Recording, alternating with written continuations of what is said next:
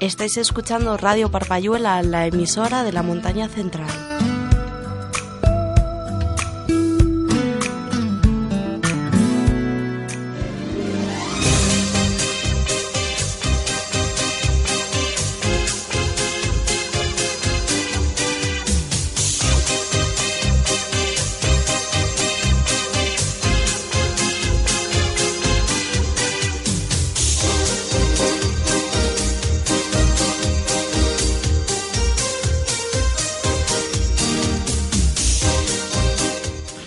Muy buenas tardes amigos y amigas, bienvenidos de nuevo una semana más a vuestro programa favorito aquí en Parpayola Radio Entre Amigos. Una semana más estamos en antena listos y preparados para iniciar esta otra nueva entrega de este programa que os recuerdo se emite en Radio Parpayuela, la emisora de la montaña central de Asturias a través del dial 94.0 de la frecuencia modulada y también por supuesto a través de la web parpayuela.com.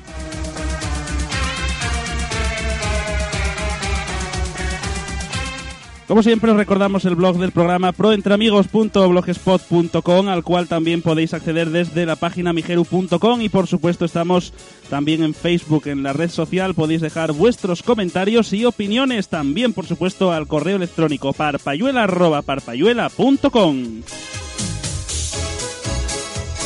Y quien os habla, Miguel Martínez, un servidor os saluda a todos allí donde estéis y sea la hora que sea. Os agradece como siempre que nos descarguéis, que estéis ahí pendientes de nosotros y que nos elijáis en definitiva para pasar la tarde de los viernes en esta casa que es la vuestra. Como siempre, acompañándome en la aventura radiofónica de cada viernes, tenemos a los compañeros que ya desde el inicio están preparados para llenarnos de contenidos el programa. Bárbara, compañera, ¿qué tal? ¿Cómo estamos? Muy bien, buenas tardes a todos. Bienvenida. Tenemos también a nuestro compañero Borja. ¿Qué tal, Borja? ¿Cómo estás? Bien, muy buenas tardes. Bienvenido también. Eh, mandamos un saludín a nuestro compañero Frank y también a nuestro compañero Sasi, que hoy está de cumpleaños, me dijo él. A mí, es el cumpleaños de Barbarita, ¿eh? nuestra querida Barbarita, así que Felicidades. muchas felicidades. Bueno, Barbarita es una buena amiga nuestra y la mandamos desde aquí saludinos. Y bueno, no nos estarán escuchando porque sé que creo que fueron a una bolera a jugar a los bolos y todo esto. Así que que lo pasen muy bien y que nos escuchen en podcast como hacen muchos oyentes. Y bueno, chicos, como es habitual, vamos a, mm, a escuchar la- el resumen de la, de la vamos, del, del programa anterior, pero antes vamos a recordar, como te hicimos antes de empezar, el programa que tenemos o vamos a tener el domingo en el séptimo día.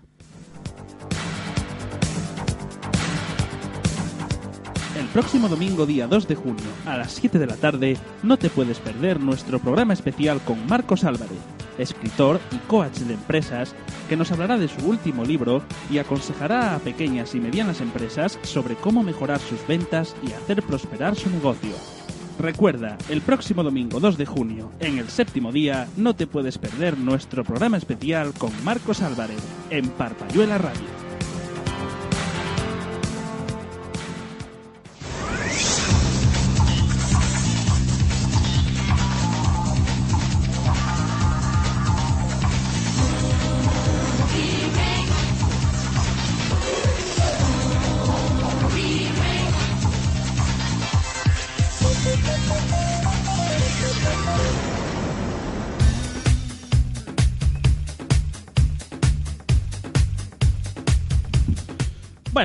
Los oyentes fieles ya saben lo que hemos tenido la semana pasada. Hemos tenido aquí un problemilla con el audio.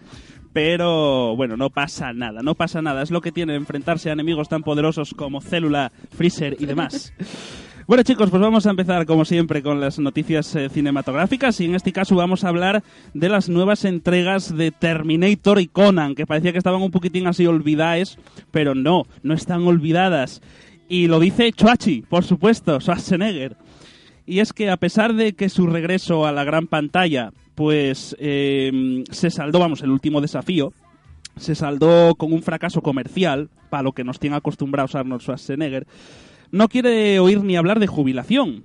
Eso es tal así que, bueno, pues como, aunque el poder de convocatoria disminuya, eh, pues se recurre evidentemente a retomar viejas sagas que siempre pues dan vidilla y, y nueva, nueva gente a las salas.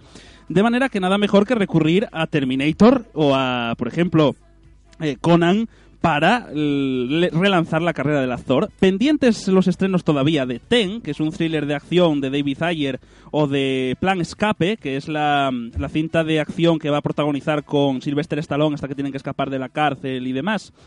Bueno, pues eh, ahora mismo dice, dices en palabras de, de Schwarzenegger, que se encuentran desarrollando Terminator y Conan en muy en, en un proyecto vamos muy muy primerizo no o sea muy muy primigenio. Hay tres proyectos en los que está participando. Uno es Terminator 5 una nueva entrega de Terminator. Otra es Conan que la va a hacer Universal, ya lo hemos comentado aquí en alguna ocasión, que iba a ser él ya de mayor, Conan, un Conan viejo ya, que iba a estar luchando y demás y mm, su última batalla y también la, eh, o la secuela de otra de sus de una de sus comedias clásicas como eran los gemelos golpean dos veces que se titulará Triplets y en el que aparece un nuevo hermano que es un trillizo son trillizos ahora que llama Eddie Murphy. Ya la combinación al máximo Danny DeVito Eddie Murphy y Schwarzenegger. Bueno, bueno, no veo yo ahí muy claro lo de los trillizos. sí lo son lo son son eh, her- hermanos poderosos. Vamos, si se les nota, donde ya Danny DeVito y él... Como veis, como veis, son tres secuelas de grandes sagas que Ya. retoma Schwarzenegger. Lo que yo no lo veo bien como Terminator. No sé en qué papel lo pondrán, porque ya el prove hombre ya, oye, aunque se mantiene bien, ya como Terminator veo un poquitín cascadete en ese, en ese asunto. Ya, sí, como es un robot, Es eso no un cambia. robot, el claro. robot no cambia, porque Es las un otras robot. no, está bien, pero... Claro, ahí está. puede Bueno, Es interesante, en Conan puede hacer ahí un Conan mayor, que es muy interesante. En Conan sí, porque además la propuesta es esa, es un Conan ya que está retirado o medio retirado y va a su último combate a luchar épicamente. Pero bueno, veremos a ver qué es lo que pasa porque el actor no confirmó nada de esas noticias que también dábamos semanas atrás de que podría protagonizar o participar en el remake del Vengador Tóxico, que lo habíamos también comentado. No confirmó nada ni dijo nada, con lo cual sigue en el aire. Aunque yo más bien eso lo califico no de muy fiable hasta que no salga algo tal. Yo lo que tengo ganas de ver es él escapando con Stallone de la cárcel esa. Tengo ganas de ver una fortaleza infernal otra vez, como en su día Christopher Lambert, grandísimo.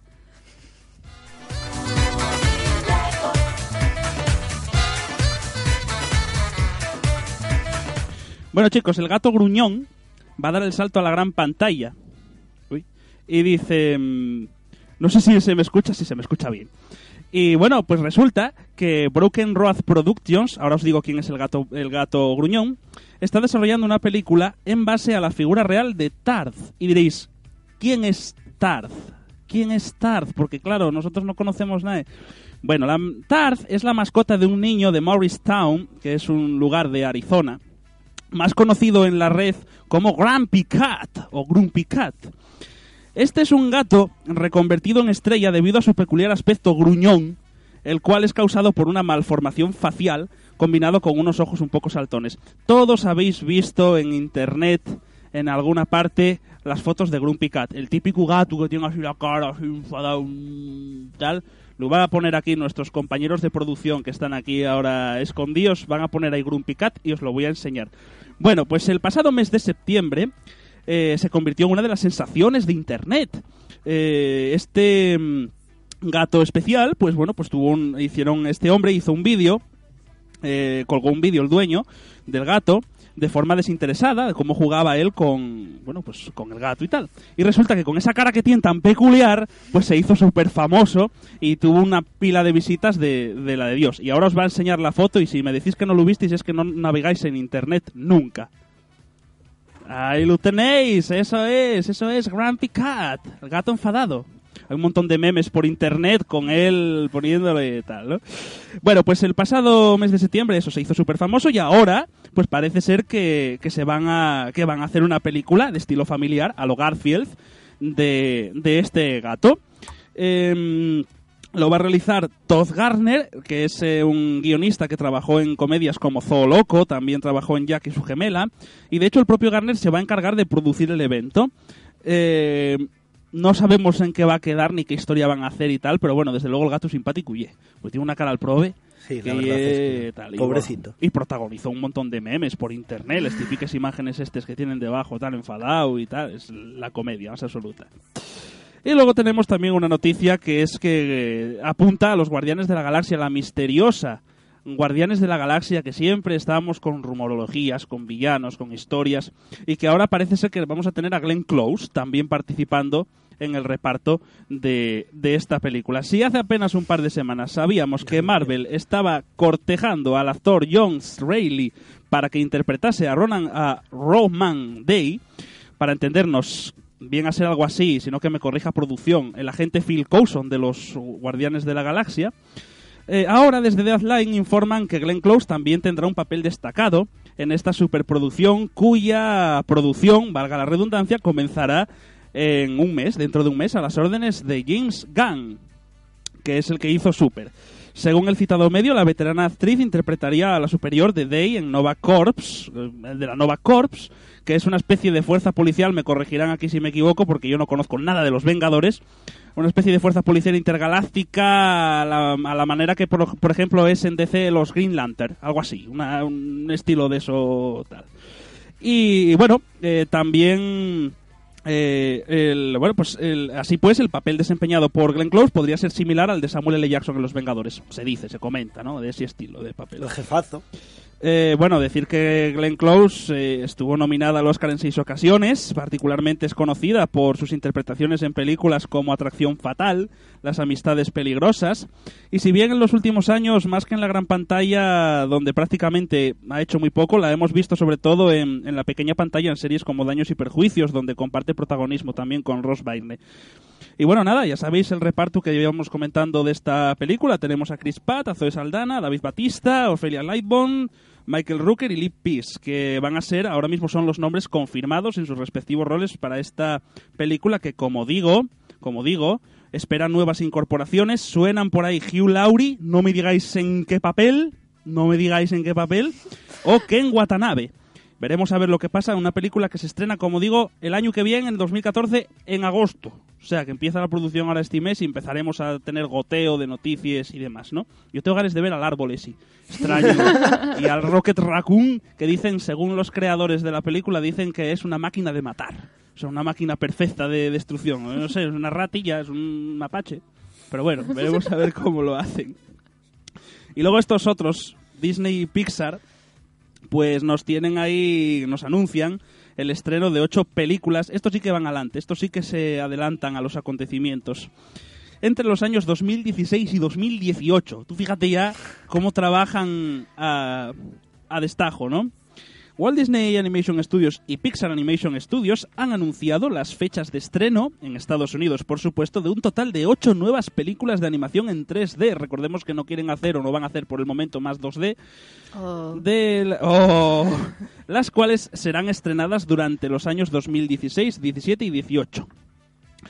En total, cuatro películas por cada estudio, si bien todas ellas serán igualmente distribuidas por The Walt Disney Pictures eh, o Company a través de Buenavista. No obstante, se desconocen por el momento más detalles en torno a estos ocho proyectos, siquiera si ya se tratan de proyectos concretos, aunque viendo la línea que llevan serán todos secueles, trecueles y precueles y de todo, porque lo único que ahora mismo está saliendo, que si monstruos en la universidad, los aviones, el Nemo 2, el Toy Story 3, eh, todo lo que fue saliendo. No tardarán en hacer Brave 2 y todas estas cosas.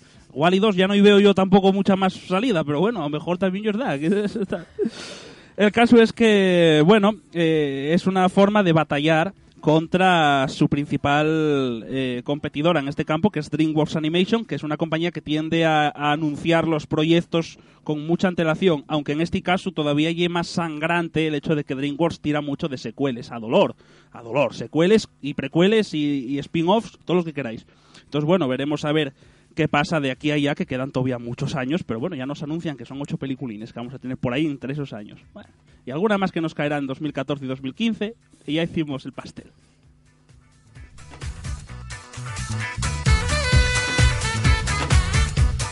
Bueno, y Henry Cavill, ¿quién es Henry Cavill? Diréis, "Puf, es dentro de, un, dentro de escasos 15 20 días lo vamos a disfrutar un montón, unos cuantos.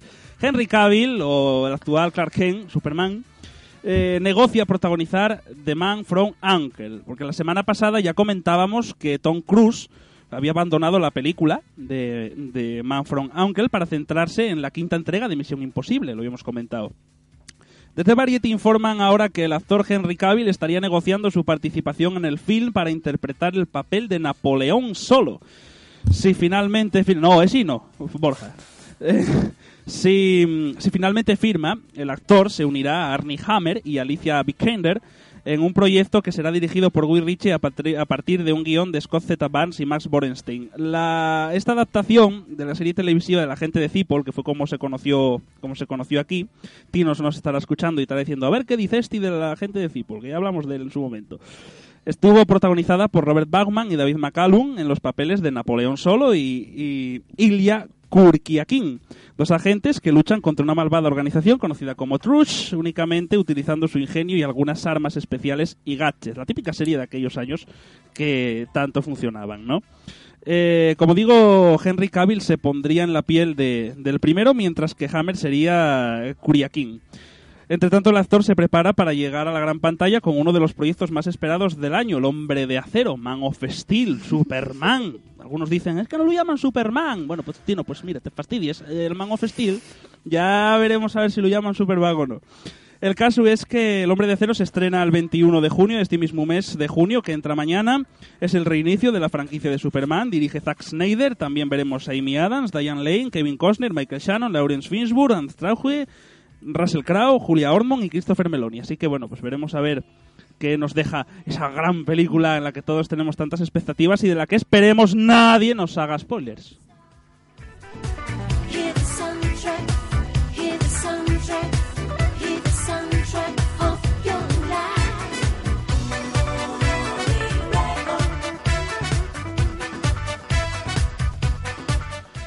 Y evidentemente Josh Whedon, que siempre está en el candelero, están ahí, ahí en una batalla constante. Y ellos, Whedon, contra esto en el mundo de los videojuegos, en su momento había los X-Men contra Spider-Man y demás. Esto sería un, un Josh Whedon contra Singer.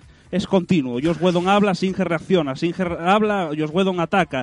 Es una cosa así, ¿no? Es como una guerra extraña que hay por ahí muy, muy rara. Pues son muchos los secretos que hay en torno a los Vengadores 2. La semana pasada ya comentábamos que Quicksilver iba a estar en un lado y en otro. Bueno, que se arreglen como quieran, ¿no? Otros dicen que bueno, que eso a lo mejor es el inicio de un proyecto que se está gestando para una colaboración entre las dos productoras, cosa que espero sea totalmente mentira, porque entonces sería terrorífico. Pero bueno, mm, la cosa es que, estamos hablando de Josh Whedon y de los Vengadores 2.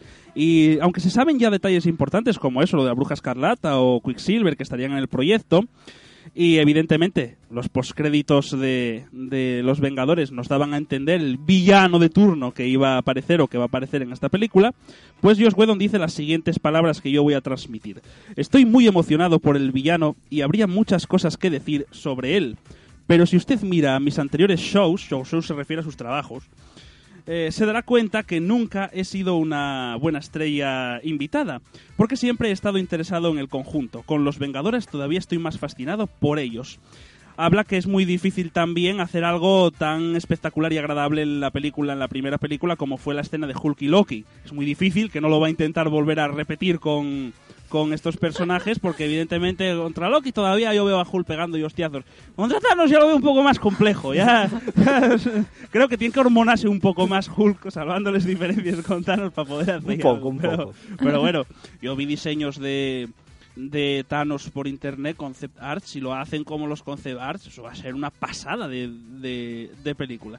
Pero bueno, La Bruja Escarlata, el final de Iron Man 3, eh, Quicksilver y el tema de Thor, que todavía falta por ver cómo se estrena la película. Tal, me da a mí que los Vengadores para la segunda parte nos reservan más de alguna que otra sorpresa que a lo mejor puede no gustarnos. La película de los Vengadores 2, lo hemos dicho mil veces, no nos cansaremos de repetirlo, se estrena el 2015, el año 2015, el día 1 de mayo día del trabajo. Así que es el día perfecto para ir al cine a disfrutar de los Vengadores 2.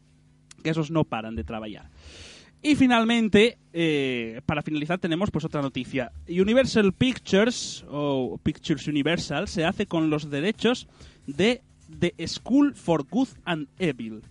Y os cuento, tras el pago de una generosa cifra de siete dígitos, Universal Pictures se ha hecho con los derechos cinematográficos de The School for Good and Evil, primera entrega de una trilogía literaria de Soman Chainani, de reciente publicación en Estados Unidos, que el propio Chainani, con la ayuda de Malia Stock, que es la que hizo Hook o el Capitán Garfio, se encargará de, de adaptar. El libro debutó este pasado fin de semana en el puesto 7 de la lista de bestsellers del New York Times. Y bueno, pues la futura trilogía narra como una serie de niños y niñas, de lo más corriente, que sin embargo son raptados de sus hogares para ser enviados a la escuela para el bien y el mal, que da título a la novela, y en donde son entrenados para ser, según proceda, héroes o villanos de cuentos de hadas. La protagonista de la historia es Sophie, una joven que es fichada para la, la escuela del mal, mientras que por contra su mejor amiga, Agatha, es fichada o llevada a la escuela para el bien. Ambas amigas se encontrarán, por tanto, en un infortunio, en ese infortunio de verse obligadas a enfrentarse tanto a ellas mismas como a la verdad sobre sus respectivos destinos inesperados. Yo desconocía por completo este, este libro, pe- pero aquí lo tenéis. Eh, Universal Pictures se hace con los derechos de esta de esta novela que yo en mi ignorancia cuando encontré la noticia pensaba que era un manga o una cosa de estas o un anime incluso fíjate en mi ignorancia cuando ya me puse a revisar la noticia comprobé que no promete Sí, parece original, la verdad. La verdad es que sí. Porque son como, o sea, son los villanos y, y los buenos de los cuentos. ¿Cómo los forman, no?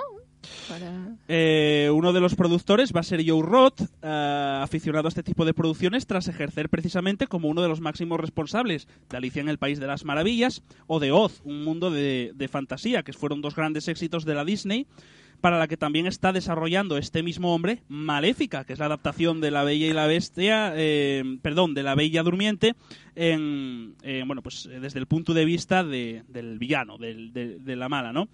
Eh, pero esta vez de, bueno creo que la iba a dar vida a Angelina Jolie ¿eh? Eh, a Maléfica y bueno pues también fue productor de Blancanieves y la leyenda del cazador ¿qué más podemos decir de este hombre? claro está metido, está metido en todos los berenjenales de cuentos pues ahora se mete en esta en esta peculiar historia que yo creo que va a ser interesante al menos eh, saber de ella ¿no? y estoy seguro que no, no vamos a tardar mucho más en, en, saber más datos de este libro y también de la, de la película. Y es lo que hay, chicos, por esta semana. Está el pescado todo vendido. Así que ahora llega ya el momento de pasar pues a otra cosa y es el turno, como es habitual por esta en esta hora, de nuestra compañera mm, Bárbara.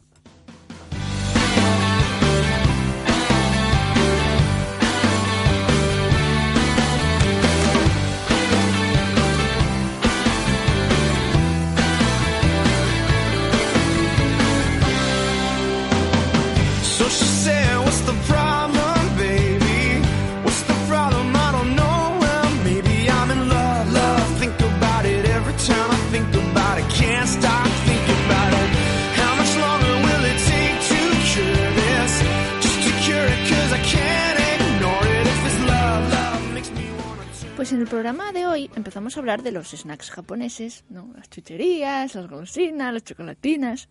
Bueno, ¿y dónde se compran para empezar? Bueno, pues aparte de los supermercados, es muy habitual encontrar esta clase de productos en los llamados convinis. ¿Eh? ¿Sabéis lo que es un convini? No, un kiosco. No, los convinis son las tiendas de 24 horas. El nombre viene del inglés convenience store. Y eh, a partir de ahí pues las llamaron convinis. Y son sitios donde puedes comprar de todo. Revistas, mangas, bebidas, comida, productos de limpieza, videojuegos, lo que quieras. Vamos, aquí hay de todo.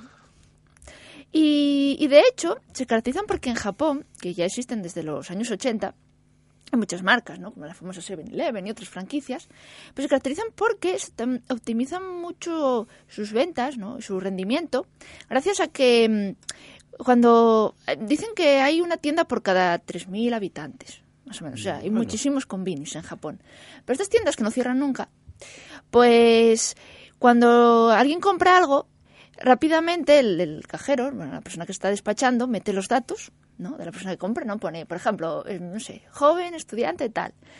Y luego pues pone pues el precio y el producto, ¿no? Los datos del producto en el momento en que lo pasa por caja.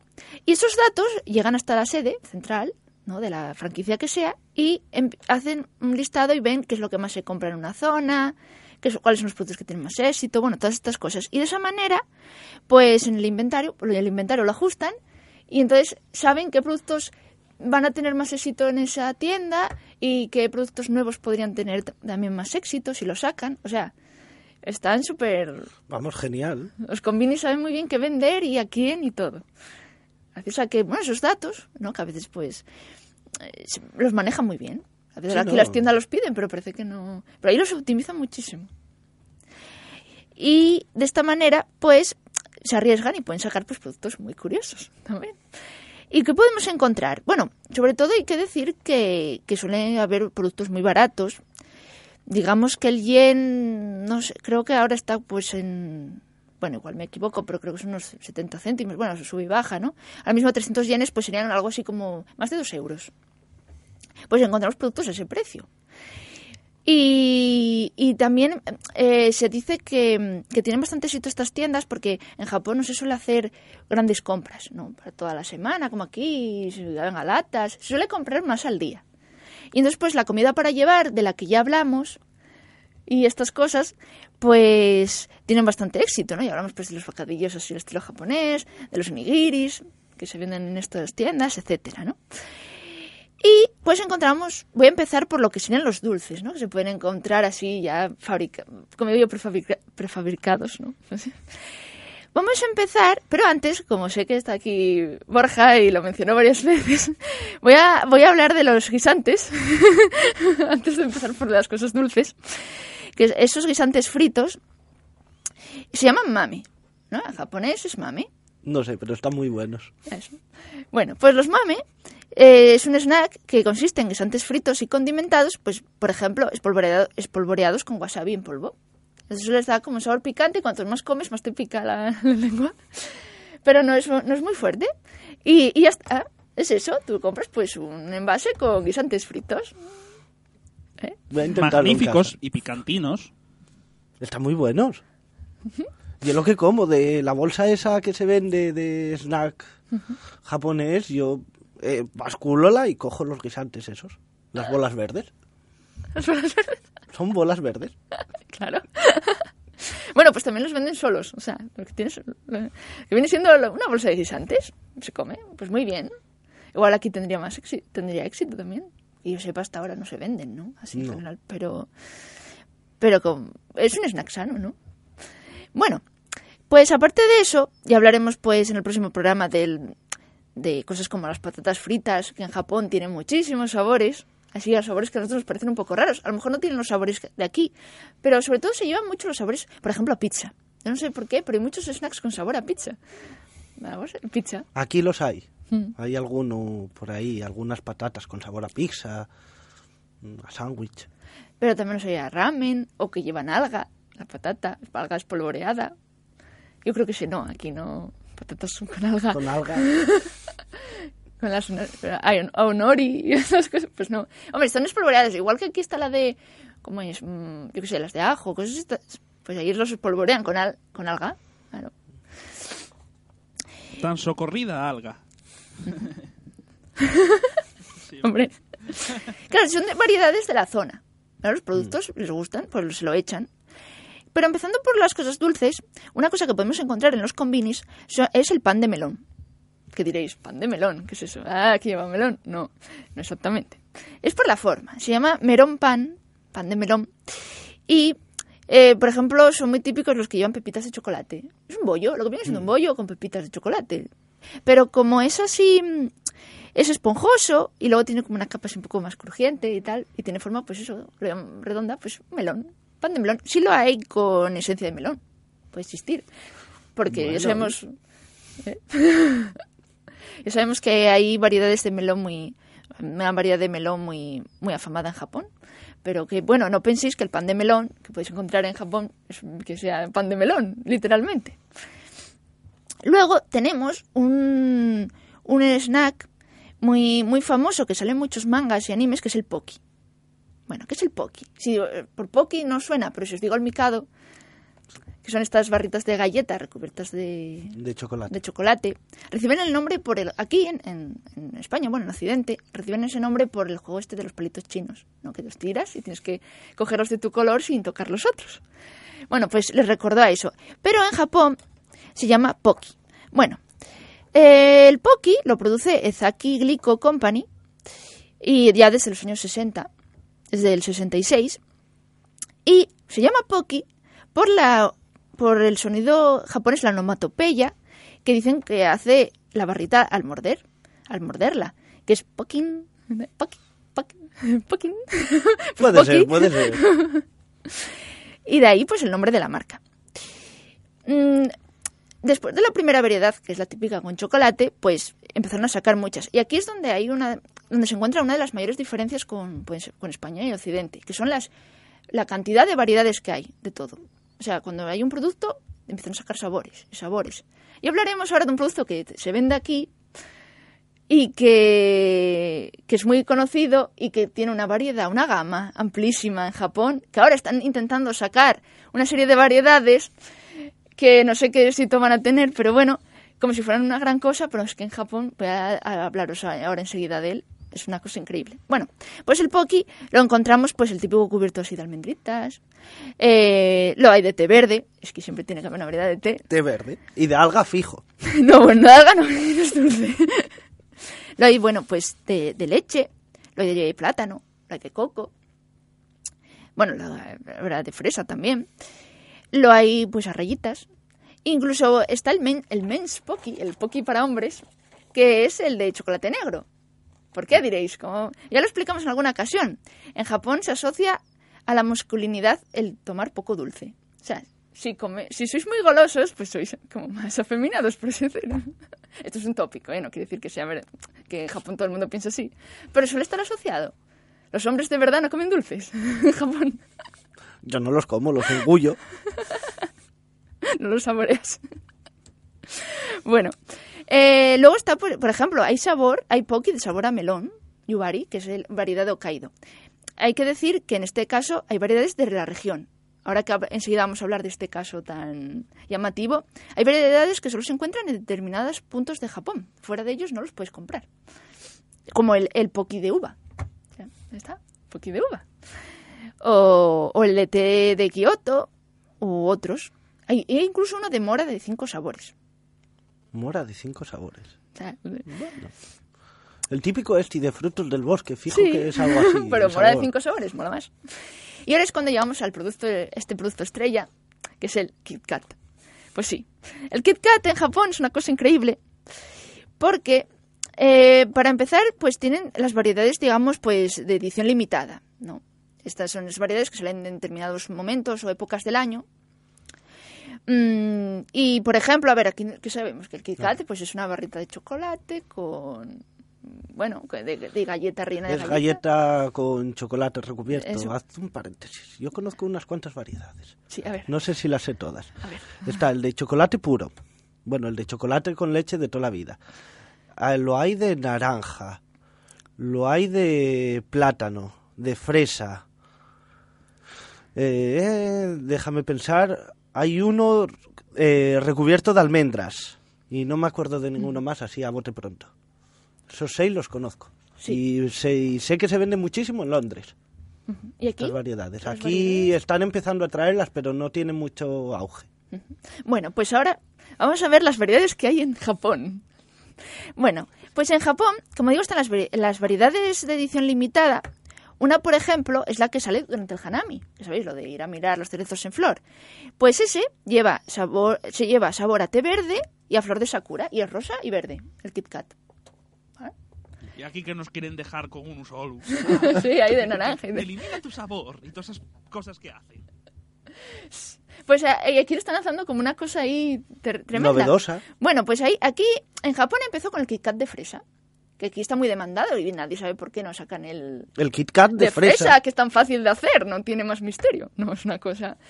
Bueno, pues mm, en Japón también hay, por ejemplo, por Halloween sacaron un Kit Kat que llevaba pudín de calabaza dulce, también, respecto del chocolate y demás, y, y en una edición limitada con y llevaba pues diseños, porque luego están muy cuidados los envases y estas cosas, los anuncios.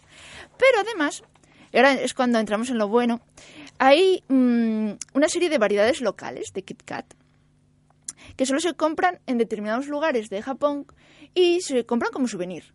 ¿no? Tú vas a un sitio ah, de visita, pues a una región de Japón, y dices tú, bueno, voy a llevar algo. Yo qué sé. Kit Kat. Un Kit Kat. Bueno, pues la- estas variedades, la fuente de, o sea, eh, las he sacado de comerjapones.com, esta web que ya mencioné en otras ocasiones, porque no se venden internacionalmente. ¿eh? Estas variedades que se encuentran en Japón son muy difíciles de conseguir. Ellos las pudieron conseguir y entonces explican las variedades que hay locales, o sea, regionales. Tenemos que en Shinsu se vende Kit Kat de manzana. En, en Konsu Shinsu también se vende el Kit Kat, el Kit Kat de tarta de queso con de arándanos. ¡Qué rico! Fijaos qué nivel, ¿eh? De ¡Ay, qué rico! También se vende, en Hokkaido se vende el de melón, ¿eh? Tiene que haber uno de melón, y también se vende la variedad de maíz tostado. No he mencionado que también en, en Konsu y en Shinsu se vende uno con sabor a chile japonés. O sea, fijaos, qué Kit Kat más curioso. Bueno, aparte de, como digo, el de melón y el de maíz, tenemos que en Tohoku se vende el de pasta de soja verde y el de cereza. Kit Kat de cereza. En Tochigi se vende el de fresa, porque este había salido como una variedad, digamos, de estacional, bueno, que se vendía en todo Japón, pero luego ahí siempre se vende el de fresa. En Tokio tenemos uno con sabor a salsa de soja y otro a sabor de harina de soja tostada. ¿Eh? Sí, Variedades curiosas. Se llama Koikinako. En Yokohama tenemos el de tarta de queso de fresa. En Kawaoi eh, lo tenemos con sabor a batata. En Shizuoka y en Kanto con sabor a wasabi. ¿Qué Kat es wasabi? en Tokai y en Hokuriku pues está el de miso, como la sopa de miso. Bueno, pues este es Kit Kat de miso. El de naranja está en Chushikoku. En Okinawa y en Kyushu lo tiene- tenemos el de sabor a boniato, ¿eh? los boniatos dulces de, de Japón. Mm, Se comen también como ahí es típico, igual que las castañas asadas, Sí. pues el, el boniato. En Kyushu tenemos el de pimienta de yuzu y en Kobe tenemos un, eh, un sabor especial de Kit Kat que es el de postre de Kobe, se llama Kobe Pudding. Es un sabor así, no sé muy bien qué puede saber. A pero- postre de Kobe. eso. Y finalmente el de té verde es típico de Kioto. Eh, Y luego nos quieren decir aquí que, fijaos qué variedades hay de, de Kit Kat en Japón. Y estas variedades, aparte de comprarlas como souvenir, es muy frecuente que el Kit Kat, sobre todo hay, hay, hay un formato que se llama Kit Mail, y entonces te lo, te lo venden como si fuera ta- el envoltorio es como si fuera una tarjeta postal y tú pues lo puedes mandar por correo y sirve para, para desear suerte a los estudiantes en sus exámenes. ¿Por qué? Porque KitKat puede sonar también como Kitokatsu, que significa em, que, que ganes sin falta, o sea, que, que ganes. Es como para desearte suerte. O sea, que si comes KitKat, pues vas a triunfar. Una forma de desear suerte con el KitKat. O sea, Me parece original eso de la postal, lo envías por correo. Sí. Y, se me olvidó antes una variante Ah. de naranja. Sí, esta es del... Sí, sí, la que ya comentábamos, la que quieren sacar ahora. Pero... Pero el, el, el tema es que, que hay que fijarse cómo la marca en Japón, porque, bueno, vino, a- mm, no era de Japón, pero llegó a Japón, cómo la han explotado, ¿no? Sí, sí, ¿no? Y aquí con el Kit Kat de toda la vida y luego, bueno, hay el Kit Kat normal y luego había unos que era con más leche o algo de eso, que eran un poco más suaves de sabor. Sí, y el pero Kit Kat creo de, que de chocolate negro y chocolate Sí, blanco. Sí, pero bueno, esas son variaciones de todos los De chocolates, chocolate. o sea, pero, Pero creo que no- otra cosa no nos... Pero es, es curioso, aquí en Japón pues lo han sacado y lo rentabilizan muchísimo. Y encima pues como suena así parecido, pues compra Kit Kat también para desear suerte en los exámenes, compra Kit Kat porque, yo qué sé, imaginaos que aquí hubiera un Kit Kat que fuera variedad de mieles, no sé qué podría saber, ¿no? Mm, interesante. y vienes y, y tienes que Oh, comprar el Kit a Kat lo de mieles. castaña, ¿eh? Castaña, Claro, por ejemplo. de castaña. O de Asturias, yo qué sé, Kit Kat de Asturias, por regiones. Sabor sidra. Sabor fabada. Sí, el de manzana, ¿no? Sería el de aquí. Manzana un poco más fuerte. por ejemplo, y luego pues por otras regiones de España tú ibas y tendrías tu propio Kit Kat. Vas a León, no sé, de embutido Hombre, o de queso. claro, Kit Kat de queso. poquitín, imagínate un Kit Kat de queso de chorizo. Pero bueno, en, en- moviéndonos en sabores dulces, yo qué sé, Kit Kat de crema catalana, o cosas de estas, por ejemplo.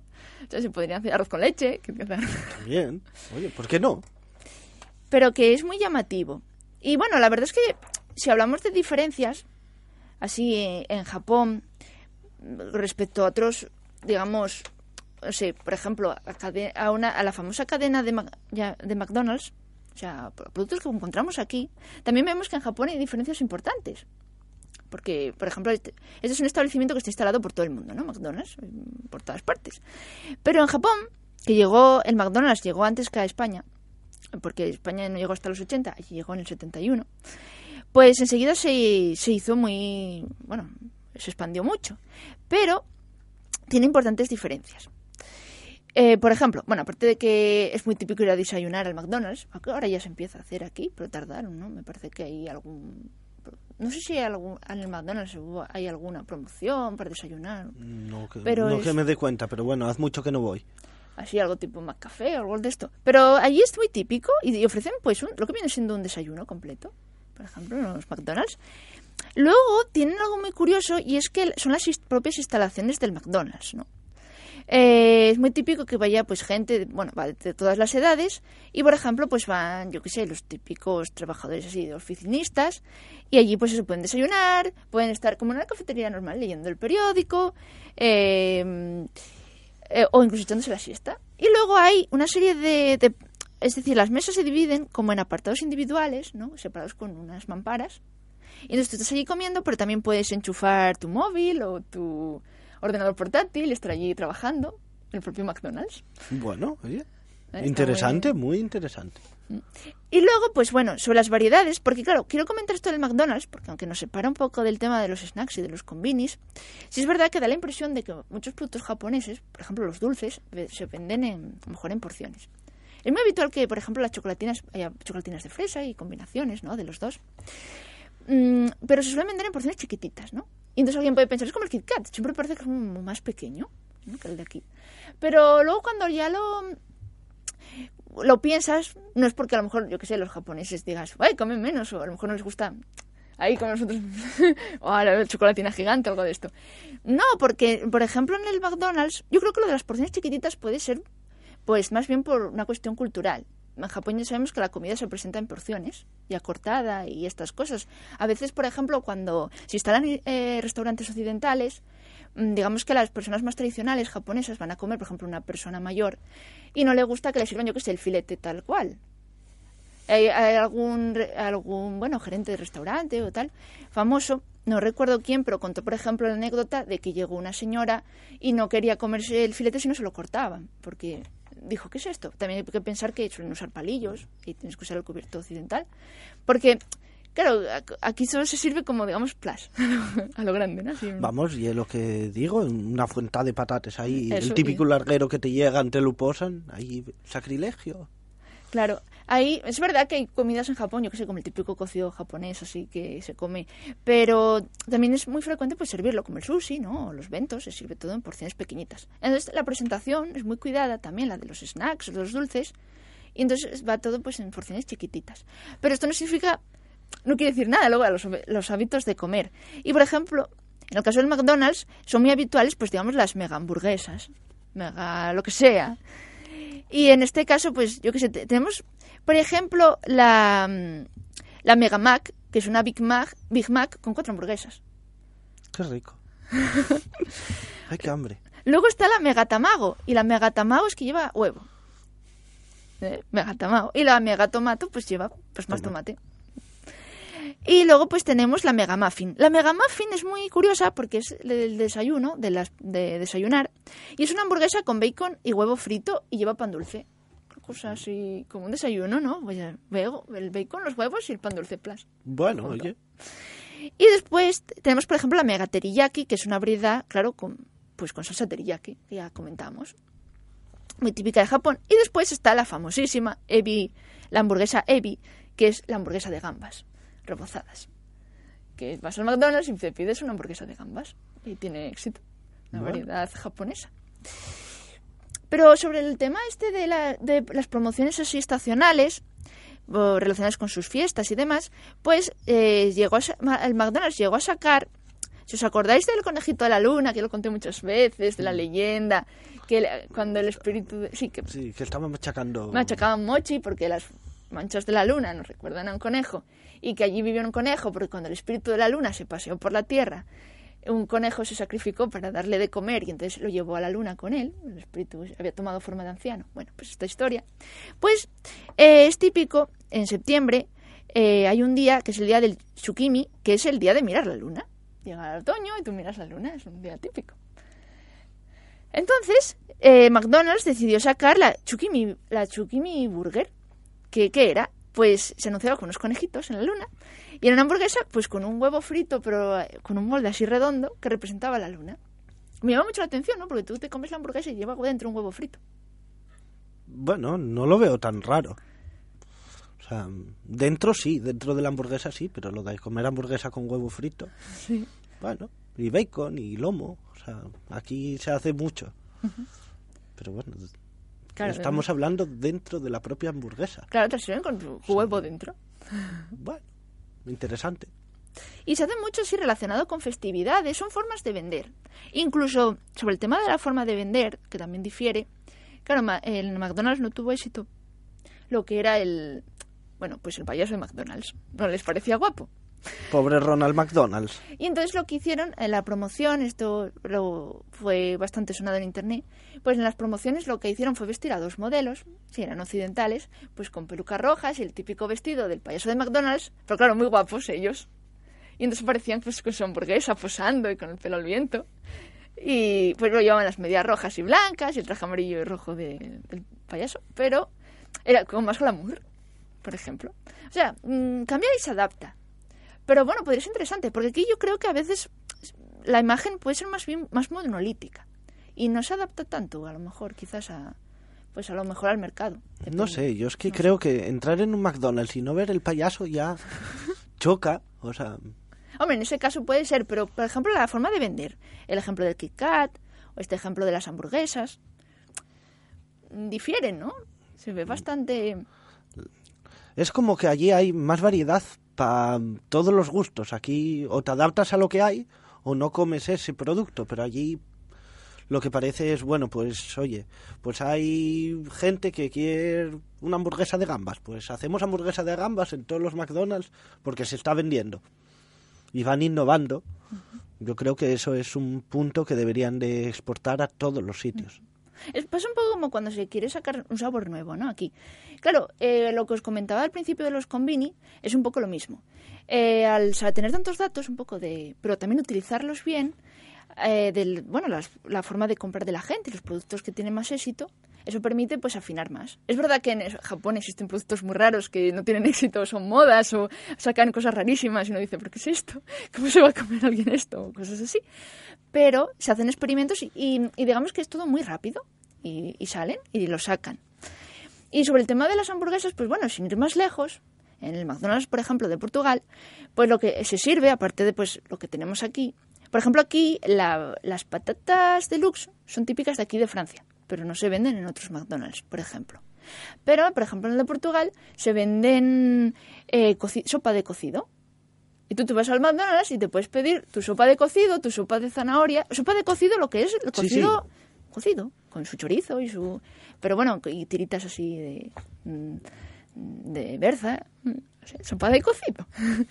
y luego pues tienes pues, tu, tu caldo verde también y, y tu sopa de zanahoria. Bueno, Que ten- no tendría éxito aquí, quizás, por ejemplo.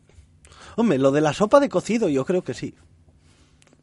Estoy hablando aquí por lo menos a nivel de Asturias, porque se lleva mucho lo del cocido. Claro. O sea, yo creo que aquí igual sí lo de decir, bueno, pues me como primero una sopa de cocido y luego una hamburguesa. Puede ser. Pero bueno, otras cosas no lo sé. Como también es por gustos de la zona. Claro, lo importante es como recabar información, ¿no? Para ver qué podía tener éxito. Pero luego también a lo mejor es probar a ver. Porque a lo mejor eh, sopa de cocido, pero por ejemplo, yo qué sé, tú vas al McDonald's y hace frío y dices, bueno, pues me voy a pedir mi, mi sopa o mi caldo de pollo o lo que sea. Lo vendes y lo compras en el McDonald's. ¿Por Pero qué no? bueno, es como la promoción que empezó la de hamburguesas por un euro. Empezó la promoción el todo por uno, pues para ver lo que pasaba. ¿Mm? Y al final ahora se está implantando ya no solo en el McDonald's, sino que el Burger King también se acogió a eso y ahora me parece que entró el Telepizza. Creo Claro. recordar de pizzas a un euro. No sé cómo serán, pero... Claro, porque O sea, eso permite jugar más al cliente, por ejemplo. Es que aunque te reduzcan el tamaño, ¿qué es lo que pasa? Te reducen el tamaño, pero tienes más variedad. O sea, puedes comprar, no sé, un- una hamburguesa y una de patatas y una de no sé qué, ir probándoles cosas. Claro, que puede ser más interesante para el, para el cliente. Y, y yo creo que, que que estaría muy bien fijarse en lo que se hace en Japón. Es lo que traía hoy, porque me llamó mucho la atención cuando buscaba la información. Y, y aunque al hablar de McDonald's nos alejamos un poco de los snacks, es muy interesante ver pues qué diferencias, que, de qué forma tan diferente pues una misma marca, una misma franquicia se vende en diferentes países, ¿no? Un un poco, ya que comenté lo de las patatas, con las patatas pues de marcas famosas como Lay's o Pringles, que luego vas a Japón y tienen también esos sabores muy curiosos y se venden. Y en cambio aquí, para sacar un sabor de eso, sería como una especie de odisea eh, rarísima. Sí, la tienen igual de promoción un mes en el mercado y si no se vendió, no vuelven a salir. Claro.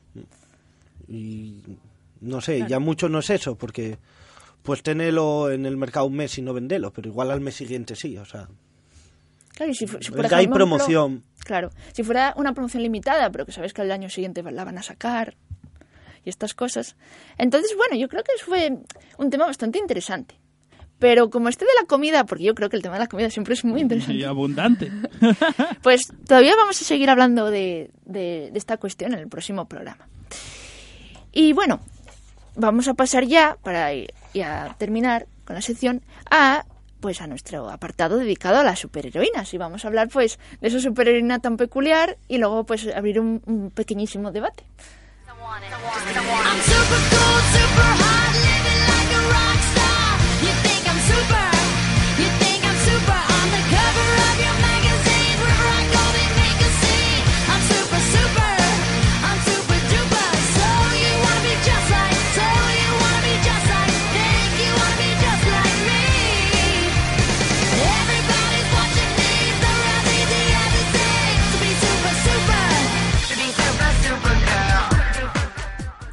Bueno, pues vamos a terminar en este programa de hablar de lo que es la Legión de Superhéroes.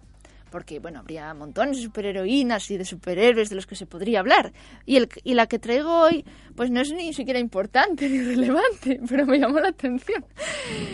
Eh, se trata de Rainbow Girl, la chica arcoiris. aquí en España. Pues, en origen, Rainbow Girl eh, tenía el poder de, separa- de separarse en cuatro versiones diferentes de sí misma. ¿No? Cuatro, de cada una de un color. Estaba la roja, la azul, la amarilla y la verde. El problema es que la verde... era- jugaban al parchís. No, pero la verde eh, les creaba un problema tanto a Superboy como a Supergirl porque era de kriptonita. Entonces, claro, no la pudieron admitir en la Legión de Superhéroes. Y ahí terminó su carrera superheroica. Diréis, "Vamos". No, porque luego después este personaje fue recuperado como Dory And fue la, nueva Rainbow Girl, que venía del planeta Solnar y que quería convertirse en superheroína de la Legión para, para hacerse famosa en un- como un paso más en su carrera como actriz. Vaya motivo, ¿no? Claro, la Legión la rechazó. Esto no es un motivo muy, muy heroico. Pero ella, al final, en lugar de volver a, bueno, a su planeta de origen, terminó casándose pues con un, con un terrícola y ya pues quedó en la Tierra. Y finalmente se unió a la Legión de Héroes Suplentes, mm, aunque no fuera, no tuviera tanta publicidad ni la hiciera tan famosa. Y realmente allí sí tuvo una, una carrera superheroica y ayudó bastante. Ya sabemos que la Legión de Superhéroes Suplentes ayuda a la Legión principal. Y ella, en este caso, en esta versión, eh, utiliza su poder sobre, mm, sobre los colores para eh, ejercer un, e- hacer un efecto sobre, digamos, las emociones de la gente. ¿no? Entonces, eh, si se vuelve color rojo, pues genera ira. Si es azul, esperanza. El verde, pues afecta la voluntad y así. Entonces ella puede controlar mediante los colores, a- afecta las me- emociones de la gente. Y de esa manera, pues, pues fue una superheroína más. También incluso llegó a, a ser capaz de crear un campo de feromonas, haciéndola irresistible a todo el mundo. Lo interesante de esta superheroína era un poco pues la idea, ¿no? Es un concepto curioso, porque claro, cuando nos ponemos a pensar en los poderes de los superhéroes, nos podemos volver locos porque ya parece que están todos inventados. Y antes de pasar lo que era un poco el debate, Em, quería comentar, porque el otro día estaba, tuve un lapsus, me parece a mí, estaba comentando un poco, los, hablando de los miembros fundadores de la Legión de Superhéroes, y comenté que habían sido los fundadores Super Saturn Girl, Li- Lightning Lad, y, y se me ocurrió decir Monel. No, era Cosmic Boy. Porque Monel, el pobre hombre, lo habían mandado fuera de la Tierra por su alergia al plomo. Bueno, pues Cosmic Boy, en este caso, es un buen ejemplo de lo que os comento de los poderes. Su nombre original es Rock Green y, y- y fue pues el miembro, uno de los miembros fundadores y, y líder, ¿no? De, del el primero de los líderes de la Legión de Superhéroes. Pues tiene el poder de generar campos magnéticos, controlar el hierro. Vamos, ¿a quién nos recuerda? Magneto. Eso, pues. Es que a veces, como vemos, es complicado. También es un superhéroe llamativo. Bueno, esto es una chorrada, en mi opinión, pero es llamativo porque el traje original de él era negro y rosa. ¿Eh? No, no tiene por qué ser algo llamativo, pero parece que a día de hoy eso es llamativo. No sé por qué, pero bueno. Y no era como Saturn Girl, que era más bien fucsia, pero iban ahí todos diferentes colores y llevaba como una serie de circulitos blancos. Luego lo van cambiando, pero siempre lleva pues un traje con bandas negras, ¿no? Y luego, bueno, le cambiaron la historia. En otras versiones era el nombre de Cosmic Boy lo recibe porque él era bah, de un planeta así pobre y para ganar dinero para su familia. Se convirtió en una superestrella del deporte de Braeliano, ¿no? porque su planeta es Bral. Pues, estas historias, ¿no? Y, y al final, pues, bueno, vivió pues sus aventuras. No nos vamos a detener en Cosmic Boy. Simplemente comentar esto porque, claro, es muy difícil a veces sacar Luego lo que se haga con esos poderes, ¿no? Los detalles es lo interesante. Pero bueno, él controlaba campos magnéticos. Y, y sí decir que, bueno, que era como tenía una personalidad tan seria y un sentido del honor y del deber tan fuertes, pues es, digamos, la caracterización principal, ¿no? Del personaje. Que hace que sea tan buen líder y todas estas cosas. Entonces, este tema de los, de los, de los poderes nos lleva a la cuestión de Rainbow Girl. Porque yo creo que no es muy frecuente que no sé si sabréis, conocéis algún superhéroe que controle los colores y los use para sus fines, los colores. Ya hay una cosa curiosa, porque controlar los colores... Vamos. Pero no me sorprende, ¿eh? en absoluto. Yo me sigo quedando con algún superhéroe que comentaste y la verdad es que a cada cual pintoresco son. Hombre, mm, puede tener sus ventajas y son todos los colores mm, y de todas y de, y todas las cosas, pues imagínate, si yo, por ejemplo, he pegado un hostiazo a uno y se pone a sangrar, pues controla el rojo y a lo mejor le puede quitar toda la sangre, ¿eh? No, Madre. lo que crea es ira. Por decirte una, una- un uso chungo. O, por ejemplo, vamos a una cosa un poco más felizona, qué sé yo. Pues a lo mejor se encuentra un refresco de estos de limón, una limonada, lo que sea y tal, y como es amarillo, pues ella puede ge- generar más, utilizar el amarillo para generar más limonada, qué sé yo, no sé. Son cosas que dices, tú controlas los colores, pero Encuentra un niño muy Claro, y ¿qué lo hace colores? feliz. Es que Se puede ser, un, color puede ser un y- poder increíble, porque si controla todos los colores, pues claro, los colores dependen en qué contexto los controles, puede ser poderosísimo, o tal, porque coge un villano, o alguien que venga vestido de azul y dice, "Ah, es un villano, va, pues te controla el azul y el azul te, te come, el, el mismo, y ya está, o no. Eh, un- Bueno, podría ser. Claro, imagínate. Bueno, el tema de los colores es importante, por ejemplo, si os acordáis de la linterna verde y todo el te- asunto de los Sí. anillos amarillos y el verde y el amarillo y bueno, todos los colores. Importante. También es importante pues en los colores la kriptonita, ¿no? Sin ir más lejos. Claro, uff. Entonces Hay kriptonitas un de poco. todo tipo. Depende un poco, aquí un poco lo que pesa es la teoría esa de que los colores nos afectan a las emociones. O el simbolismo de los colores también, ¿no? Verde esperanza, rojo amor, bueno, todas estas cosas. Bueno, en función de eso, pues no sé, pues alcohol rojo y genera pues efectos en la gente. Podría ser interesante. Y entonces el pequeño debate que quería plantear ahora, y yéndonos un poco fuera de... Porque claro, es que la Legión de Superhéroes es tan amplia que empezar a hablar de más superheroínas pues nos llevaría pues ya un montón de programas.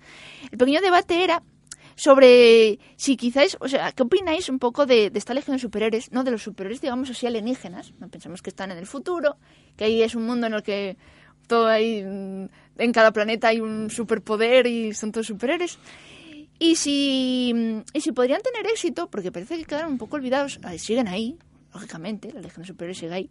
Se, hace poco, como ya comentábamos, sacaron una serie de dibujos y todo, ¿no? Hmm. Pero, mm, sobre todo, en relación, o sea, en primer lugar, si es fácil, digamos, identificarse con este tipo de personajes, ¿no? Porque, bueno, parece como son alienígenas, viven en su planeta y... Y luego, sobre todo, en relación a Superman. Porque sabemos que en las concepciones actuales a Superman siempre le, le eliminaron como su superfamilia y siempre intentan considerarlo el último superviviente de su planeta. O, bueno, con matices. Pero que intentan evitar todo esto de que le aparezcan como en las épocas pasadas primos y sobrinos y parientes y la tía del pueblo y todo esto. ¿no? Es que si hubiese más, ya no sería tan, tan Claro. Superman.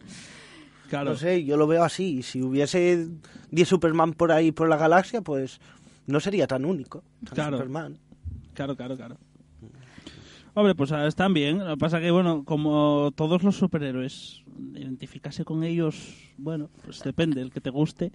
Y lo que haga, pues, eh, si te mola. De todas maneras, yo no yo sé... me quedo la- con la chica ardilla. La legión de superhéroes, La una de las versiones, si no la última o tal, la, no hace mucho la, la cancelaron en Estados Unidos, con lo cual no debe de funcionar muy bien. No debe de ser una serie que funcione bastante porque porque ya te digo que hace poco que salía que la cancelaban. No sé si todos, porque claro, como aquí hay un mil millones de universos, yo no sé si serán concretamente una o o serán todas, pero bueno, que la cancelaban, con lo cual a lo mejor es que no, no cuajó lo suficiente, o hay otros supergrupos demasiado carismáticos y poderosos como la Liga de la Justicia que le hacen no le hacen sombra, simplemente los oscurecen totalmente, claro.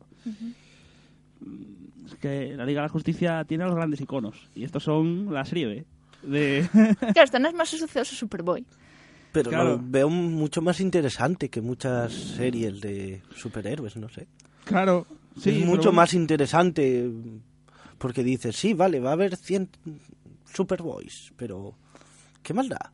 Eh, o sea, va a cumplir su objetivo y además no está solo él, sino al lado lleva, mm, no sé, a la chica arcoiris, por ejemplo.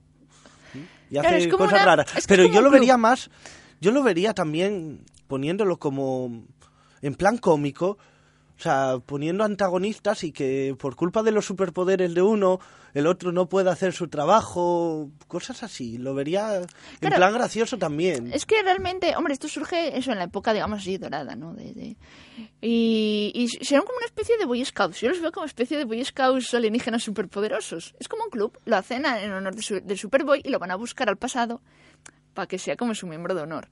Es un poco así. Entonces es un poco el interés. Claro, luego ya en las creaciones posteriores, como todas las evoluciones de los superhéroes, todo depende de cómo trates a estos grupos. Yo creo que al final es eso. por norma general y es una opinión completamente personal, suelen evolucionar a peor. Ya. Es un tema... en- Pero es un tema no sé. completamente personal mío, ¿eh? O sea, completamente personal y que no influya con, con nadie, pero a peor. Mucho, muy a peor. Claro, pero la cuestión es, o sea, ¿en qué notamos, en qué sentido? Porque nos da la impresión de que- Argumentalmente, personalmente de los personajes, su personalidad y de- en, en todo, en general. Y hasta en dibujo, si me, si me, si me apuras. Es más, mira los Vengadores. Por un ejemplo. spray matando a avispa. Sí. Bueno, cuando ya, cuando comentábamos ese tema, claro, es que da la impresión de que, de que ahora mismo se volvieron un poco quizás muy fríos y muy chungos, ¿no? Los superhéroes. No son como accesibles y agradables y... Oh, un que lleve un borracho, otro lleve un maltratador, otro que lleve un depresivo, otro que lleve un tal y fuera. Y, y tira millas. Y bueno, y hacen. Cuando están depresivos, pues hacen unas cosas y cuando no, pues hacen otras. ¿Qué sé yo? Es que. Y eh, se cambió mucho el concepto de superhéroe del Iron Man clásico amarillo y rojo típico que salvaba a la gente al Iron Man actual, por decirte un ejemplo muy grande, pues se cambió mucho el, concepto. Claro, muchas veces se suele hacer eso en aras de buscar, pues, que sean como más humanos, ¿no? Por así decir. Pero claro, hay un problema. Una cosa es que tengan defectos, los superhéroes. Y otra cosa muy distinta es que, claro, pasen a no tener, digamos, altos valores o un centro ético, no sé cómo decirlo. Un héroe, para tener, es, no solo que tenga superpoderes, tendría que ser también, pues, una persona que luche por la justicia, por cos- Yo, como dice cosas. Miguel, voy a dar mi opinión personal. Watchmen hizo mucho daño a los superhéroes.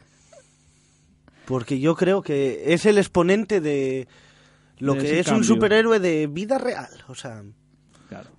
y no lo veo así. Igual que s- cuando lo escuchen este programa me van a matar. A mí personalmente no me gusta. O sea, si quiero ver una peli de superhéroes, quiero ver una peli de superhéroes. Si quiero ver una vida de vida real, veo un drama, por ejemplo. Bueno, que tampoco hay que asociar a vida real o realismo Bueno. cosas, digamos, negativas. Se suele, Bueno, pero- suele, los conceptos suelen No, hacerlo. no tiene nada que ver, realmente. No, pero lo que quiero decir es sí. que no puedes ser un superhéroe si realmente estás trabajando para el ejército y mataste a 10 millones de personas. O sea, no eres un superhéroe. O sea, eres un asesino, por decirlo así. No con esas palabras, pero bueno. Sí. Claro, es un tema que yo creo que podríamos abordar en el, Y retomar, en el sí. próximo programa y que tiene mucha relación además con Superman. Porque nos podemos pensar, ¿por qué Superman sobrevive y persiste y siempre es reconocido como, digamos, el primer gran héroe? Pues bueno, podemos analizarlo un poco. Bueno. Pues sí, la verdad que además el tema es muy interesante. Pero bueno, no olvidemos que Zack Snyder dirige la última película de Superman y Zack Snyder dirige 300, dirige Sucker Punch y dirige Watchmen. Pero que ya no lo hizo él. Eso es lo que eso es lo que estamos ahí todavía tal, pero no lo olvidemos, tengámoslo todos muy presente. Zack Snyder bueno, dirige. hablando en general de Superman, quizás es, si lo, nos lo ponemos a analizar, ya lo veremos, pues que bueno, Superman no es una superheroína, pero bueno, podemos tratar el tema dentro de nuestra sección, digamos, de, de superheroínas, porque bueno, también les afecta. Pues así lo haremos, compañera. Pues nada, muchas gracias por eh, una semana más eh, traernos esas cocinas de superhéroes y, y este tema tan interesante de comida. Siempre marchamos para casa con ganas de cenar rápidamente. Y ahora pues vamos a pasar ya a nuestro compañero Borja.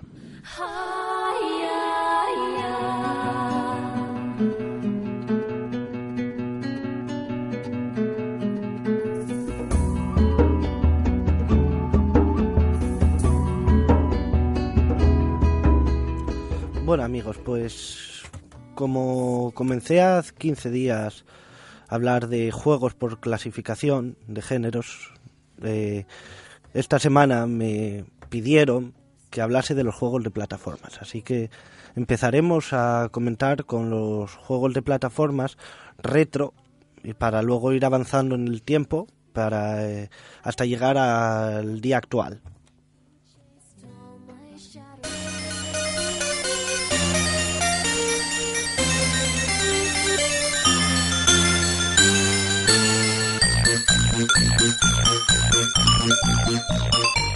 Bubble Bubble es un videojuego de plataformas creado por Taito que se ha lanzado ya para múltiples soportes. Vamos, yo creo que todavía no hubo ningún ninguna consola que no tuviese un Bubble Bubble. La primera versión fue creada para máquinas recreativas en el año 1986. Uno o dos jugadores encarnaban a, a los personajes de Bub y Bob, dos, dos pequeños dragoncitos que deben luchar a través de unos 100 niveles, siempre cambia dependiendo de la versión, pero bueno, normalmente son 100, contra sus enemigos para rescatar a sus amadas novias, secuestradas por el temible villano Super Drunk, que es el último jefe después de los niveles. Para conseguir su ansiado objetivo, Bub y Bob únicamente están armados con su habilidad y capacidad de lanzar burbujas, en las cuales sus enemigos caen atrapados, y cuando Bub o Bob las toca, explotan matando al enemigo que está en su interior. Las burbujas son lanzadas por la boca de los dragones y duran un tiempo determinado hasta que rompen ellas solas. Estas burbujas pueden ser utilizadas también como plataformas para llegar a sitios inaccesibles. Eh, entre Bub y Bob existe un gran entendimiento y suelen ayudarse mutuamente a derrotar a los enemigos cambiando de un personaje a otro. Por ejemplo, Bub puede lanzar una burbuja y Bob aprovechar esta burbuja para llegar a una plataforma donde hay un, monstruo que de otra forma no podía alcanzar y eso es cambiando el personaje automáticamente en la pantalla. Uno de los grandes atractivos de este juego es la cantidad de diferentes objetos ocultos que pueden ser descubiertos. A lo largo de la partida se puede conseguir, por ejemplo, aumentar la fuerza de las bolas o armas extra. Algunos de los objetos son unas zapatillas rojas que aumentan la velocidad de los dragones, un caramelo rojo y blanco que incrementa la distancia que pueden llegar las burbujas, un caramelo púrpura y cian que incrementa la velocidad a la que se mueven las burbujas, un caramelo a naranja y amarillo que incrementa la velocidad de disparos, para que puedas lanzar más burbujas consecutivas, un reloj que para el tiempo, una bomba que explota y da diamantes de 10.000 puntos. O de 6.000 puntos, dependiendo si, si lo logras coger, o sea, si aparece con una burbuja. Luego, un paraguas naranja que te salta tres niveles. Un paraguas rojos que salta cinco niveles y un paraguas púrpura que salta siete niveles. Pero mm, también hay diferentes lámparas de colores que hacen prácticamente lo mismo que los caramelos. Y el objeto más extraño es una puerta, son unas puertas misteriosas que llevan a Bob y Bob a una pantalla llena de diamantes de todos los colores. Y pueden aparecer tres puertas en todo el juego, en los niveles 20, 30 y 40.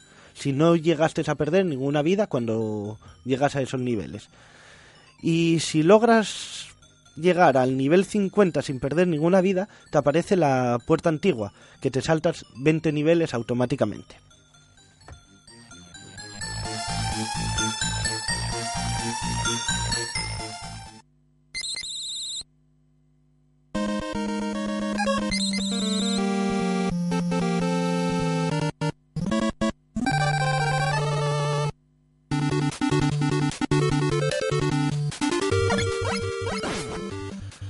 Bueno, pues estamos escuchando nada más y nada menos que a Mega Man. Conocido en Japón como Rockman, eh, es un videojuego desarrollado por Capcom, originalmente para la consola NES en el 87. Eh, es el primer videojuego donde aparece el personaje llamado Mega Man. ¿Y quién es Mega Man? Porque siempre lo vemos con su trajecito, pero no se sabe quién es Mega Man. Pues Mega Man es un robot creado por el doctor Thomas Light. La historia comienza en el año 2000. Algo. No se sabe la fecha exacta de creación de Mega Man, pero sabemos que es en el 2000 algo. Cuando el doctor Thomas Light creó los laboratorios Light con la esperanza de ayudar a la humanidad con la ayuda de la computación y la tecnología. Mientras tanto, el Dr. Willy, su asistente, antes de estar siempre un paso por detrás del Dr. Light, construyó una fábrica secreta de robots en el Pacífico e inició un plan para dominar el mundo. Mientras tanto, el Dr. Light creó el primer robot con inteligencia artificial, Blues. Pronto sería Mega Man, que tenía un gran sentido de mm, independencia que lo hacía mucho más como un humano que como un robot. Para mm, su pero su generador de poder comenzó a fallar y malentendiendo a su creador, pensando si no lo arreglaba se llevaría mm, su individualidad, huyó. De todas formas, el Dr. Light no se rindió y logró crear dos robots más. Rock, que se encargó de ser el asistente del, del Dr. Light, y Roll, que sería un ama de casa. Entonces, viendo el éxito que habían tenido, creó seis robots más con propósitos industriales. Ellos fueron Iceman, Bombman, Cutman, Gutsman, Elecman y Fireman. Eh, y luego en versiones posteriores creó dos robots más que serían Oilman y Time Man. El Dr. Willy, cansado de ser la sombra, eh, robó los robots hechos por el Dr. Light, excepto Rock y Roll, ya que no venía potencial en ellos en su plan de conquistar el mundo. Luego los reprogramó para servirle. Rock desde entonces fue voluntario para transformarse en un robot de pelea, Rockman o Mega Man, y luchar contra el Dr. Willy, el cual evidentemente fue derrotado. Eh, a lo largo de los niveles, eh, realmente tú escoges el nivel en la pantalla principal del juego, eliges contra qué robots quieres elegir y dependiendo de cuál mates te da un arma u otra. Las armas son, voy a citarlas por alto, es el Plasma Cannon, Rolling Cutter, Super Arm, eh, Thunder Beam, Firestorm, Ice Slasher, Hyperbomb, Magnet Beam y luego en la versión de PSP se añadió el Time Stopper y el Oil Slider. Hablar de que cada uno de estos de estas armas tenía una un enemigo contra el que es más fuerte el arma. Entonces había que calcular muy bien la estrategia de a cuál ibas a vencer con cierta arma.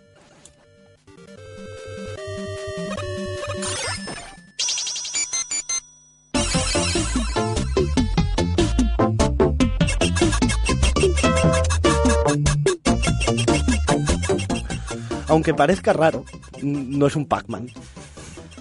No, mm, se trata del Snow Bros. Un juego que, en el que debes eliminar a todos los enemigos de cada nivel. Esto se consigue lanzándoles bolas de nieve, ya que es la única capacidad de los personajes, convirtiéndolos en bolas de nieve. Luego puedes lanzarlas a rodar. Eh, aleatoriamente, al acabar a los enemigos, pueden aparecer en el escenario botecitos con pociones especiales. Y las hay de cuatro tipos. Rojo, que incrementa tu velocidad. Azul, incrementa la cantidad de nieve que arrojas para crear bolas más grandes. Amarillo, incrementa la fuerza tirando la nieve más lejos. Y verde, que se hincha como un globo el personaje eh, y vuela por el escenario y a cada enemigo que toca lo mata. Si pasas mucho tiempo en un nivel, una calabaza aparecerá y perseguirá al personaje, matándolo solo con rozarlo. Esta calabaza es inmortal, pero puede ser aturdida con bolas o disparos de nieve. Si sigue pasando el tiempo, la calabaza comenzará a en- a engendrar fantasmas que viajarán alrededor de todo el escenario. Fantasmas que no se puede eliminar ni parar ni nada. Así que el jugador deberá finalizar la fase cuanto antes. También va aumentando la dificultad de los monstruos que el jugador deberá eliminar. eliminar. También eh, obsequian con bonus de más puntos si conseguimos eliminar a todos los enemigos con una sola bola de nieve. O esa bola logras lanzarla, impacta en, demás- en las demás bolas de nieve de la pantalla y logras acabar con todos de un disparo. Si lo logras, caen unos billetes que nos dan 10.000 puntos por cada billete. Cada 10 niveles se encuentra un jefe de nivel, que es un monstruo gigante, el cual se puede matar lanzándole las pequeñas criaturas que mm, él va creando, las conviertes en bolas de nieve y se las tiras al, al jefe. Los jefes son un dragón gigante, una especie de rana que lanza bombas, dos pájaros que lanzan huevos, dos especies de serpientes y lanzan llamas, dos cabezas de piedra que lanzan burbujas y elevan al jugador, pero en la parte superior hay picos que te dañan la vida, un sol que lanza pequeños soles, un marciano que es asesinado con los marcianitos de su misma forma, crea como sus dobles más pequeños, hay que convertirlos en nieve y tirarlos. Y una bruja maligna que secuestra a las princesas y después a Nick y a Tom, que son dos amigos del protagonista. Pues las plataformas para las que fue sacado este juego, aunque parezca increíble, están, aparte del arcade, que es el original, salió en, en NES, en Game Boy, en Sega y hay ahora una versión para dispositivos móviles.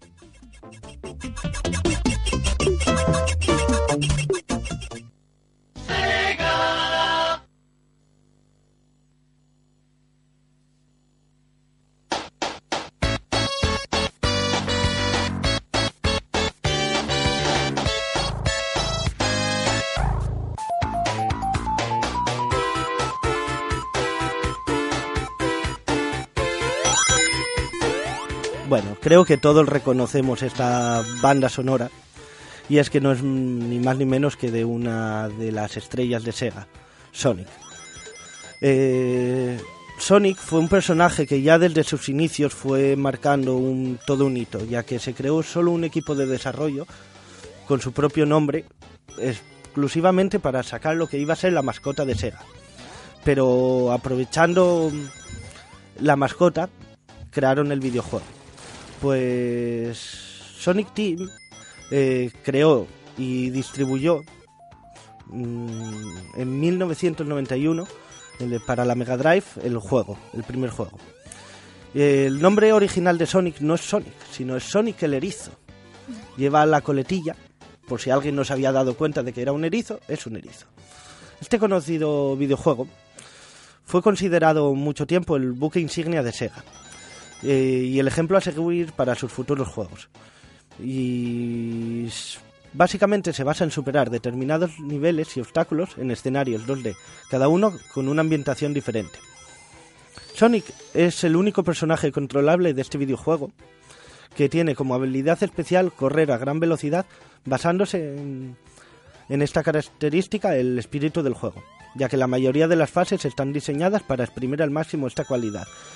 Eh, menos en el laberinto, que tienes que explorarlo a menos velocidad, casi caminando, porque si vas muy rápido acabas muriendo. Algunas de las curiosidades es que tuvo tanto éxito en Japón que apareció una versión 2.0 con mejoras sobre el original. Sonic también tuvo un impacto en otros ámbitos y no solo en el mundo de los videojuegos. En biología existe una proteína la cual ha sido llamada Sonic Hedgehog en honor al erizo azul, que recordemos que Sonic Hedgehog es el nombre del primer videojuego sacado de Sonic. La idea original de este juego iba a ser con tres botones, uno para atacar, otro para saltar y otro para lanzar objetos. Luego se optó por centrarse en un único botón que lo hiciese todo, porque así se lograría un juego sencillo y centrado en la velocidad.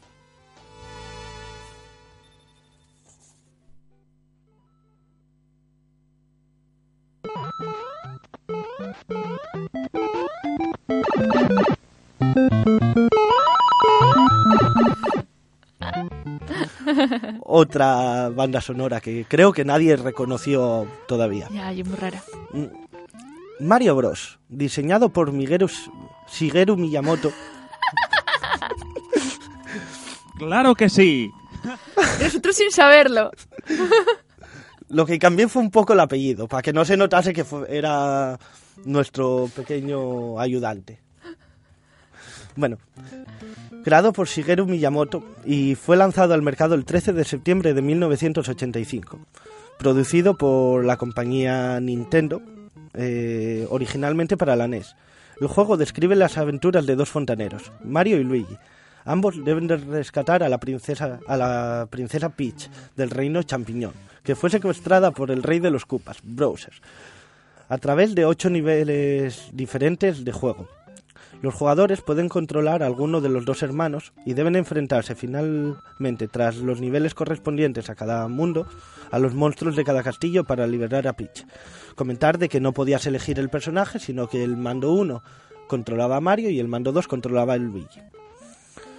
Eh, Super Mario Bros. tiene lugar en el Pacífico Reino Champiñón, también llamado Mushroom Kingdom en la versión inglesa, y Kinoko Okoku, Okoku en la versión japonesa, de donde, donde viven hongos antropomorfos, que fue invadido por los Koopa, una tribu de tortugas. El tranquilo pueblo es convertido en piedra y ladrillos, y el reino de los champiñones se va a la ruina. La única que puede deshacer el influjo es la princesa, es Princess Peach, la hija del rey champiñón. Desafortunadamente está en las garras del rey Koopa, o Browser. Mario, un humano residente en el reino champiñón, escucha las llamadas de socorro de la princesa y junto a su hermano Luigi se dispone a rescatarla y expulsar a los invasores Koopas del reino. Y bueno, a lo largo de todo el juego eh, aparecen muchísimos personajes que siempre decimos, no, pues sí, la tortuga esa con alas. Cada personaje tiene su nombre independiente. Y vamos a hacer un repaso. Mario es el personaje principal. Apareció anteriormente en Donkey Kong con el nombre de Jumpman.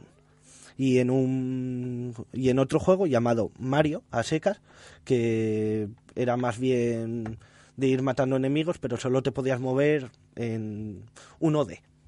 No podías saltar ni nada. Su atuendo es una camisa azul, peto rojo, gorra roja con una M en el centro y bigote. Luigi es totalmente idéntico a Mario, salvo en los colores, que varían los colores rojos por colores verdes y en la gorra, que en medio de llevar una M lleva escrita una L. Peach vive en un gran castillo rodeada de sus fieles sirvientes Toad. Para eh, infortunio de, de ella, es secuestrada por el rey Koopa, pero solicita la ayuda de Mario para su rescate. Peach solo aparece al final del juego tras der- derrotar al último Koopa. Usa un vestido rosa y una corona sobre su cabello pelirrojo, el cual en versiones posteriores fue cambiado a rubio. Rey Koopa, también conocido como Browser, es el archienemigo de la serie de Mario. Una tortuga antropomorfa más grande que un humano que invade el reino champiñón para apoderarse de él. En el juego el Rey Koopa solo aparece al final del cuarto nivel de cada mundo de juego. Pero en estas áreas, Mario y Luigi no deben enfrentarse a él, sino que deben de tomar un hacha situada detrás del Rey Koopa, con lo que, cuerte- con lo que cortan un puente de lava y cae.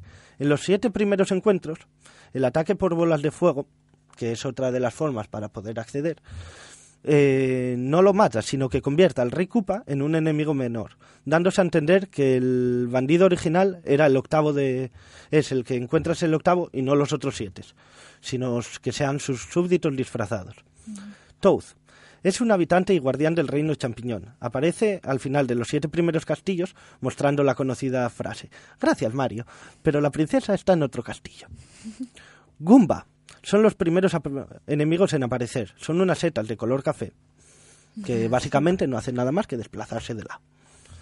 Koopa Trupa son seres parecidos a tortugas pertenecientes al ejército Koopa. Como son el de más bajo rango de los miembros del ejército, solo patrullan a pie sus zonas asignadas.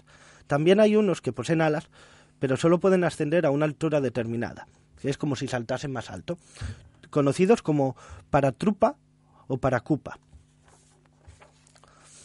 La Kitu, también del ejército Kupa. Se asemejan a los Kupa Trupa, con la diferencia de que estos son más pequeños y vuelan sobre una nube. Su característica principal es arrojar pequeñas tortugas con caparazones de pinchos llamados spini. Planta piraña, enemigo que emerge de las tuberías y suele aparecer y descender periódicamente. Podubu. Aparece en las fases del castillo. Son las bolas de fuego vivientes que saltan de la lava periódicamente. Hammer Bros, de apariencia similar a los Koopa Tupa. La diferencia es que estos no avanzan lateralmente, sino que saltan y lanzan martillos. Los hermanos Martillo. Sí.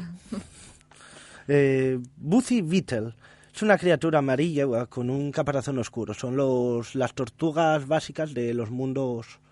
En los de la NES llevan un caparazón negro, ves, y como una naricina saliendo. Ah, Bullet Bill son los grandes misiles de color negro y sonrientes, que son lanzados desde los cañones con su propio nombre, Bill Blasters. Y en las fases marinas podemos encontrar a dos enemigos, los Blooper, que son los calamares, y Chip, o sea, y Chip Chips, que son los peces. La verdad es que me pareció interesante el... Mola, mola. Y también interesante otra cosa que tenías preparada por si acaso, pero que ya Bueno, hablaremos en su momento. Se puede hacer la semana que viene. Venga, muy bien, pues no lo vamos a adelantar. Bueno, pues muchas gracias, Borja, compañero. Como siempre, ahora dejamos paso a la actualidad eh, de la montaña central y el correo con Luis Pardo. No, se, lo- no os lo perdáis porque, oye, está bien, pásalo bien, pero también hay que informarse un poco de las cosas que pasan. Así que hasta la próxima semana que volveremos a estar aquí con todos vosotros. Muchas gracias y que paséis una muy feliz semana todos. Chao, chao. chao. Chao. chao.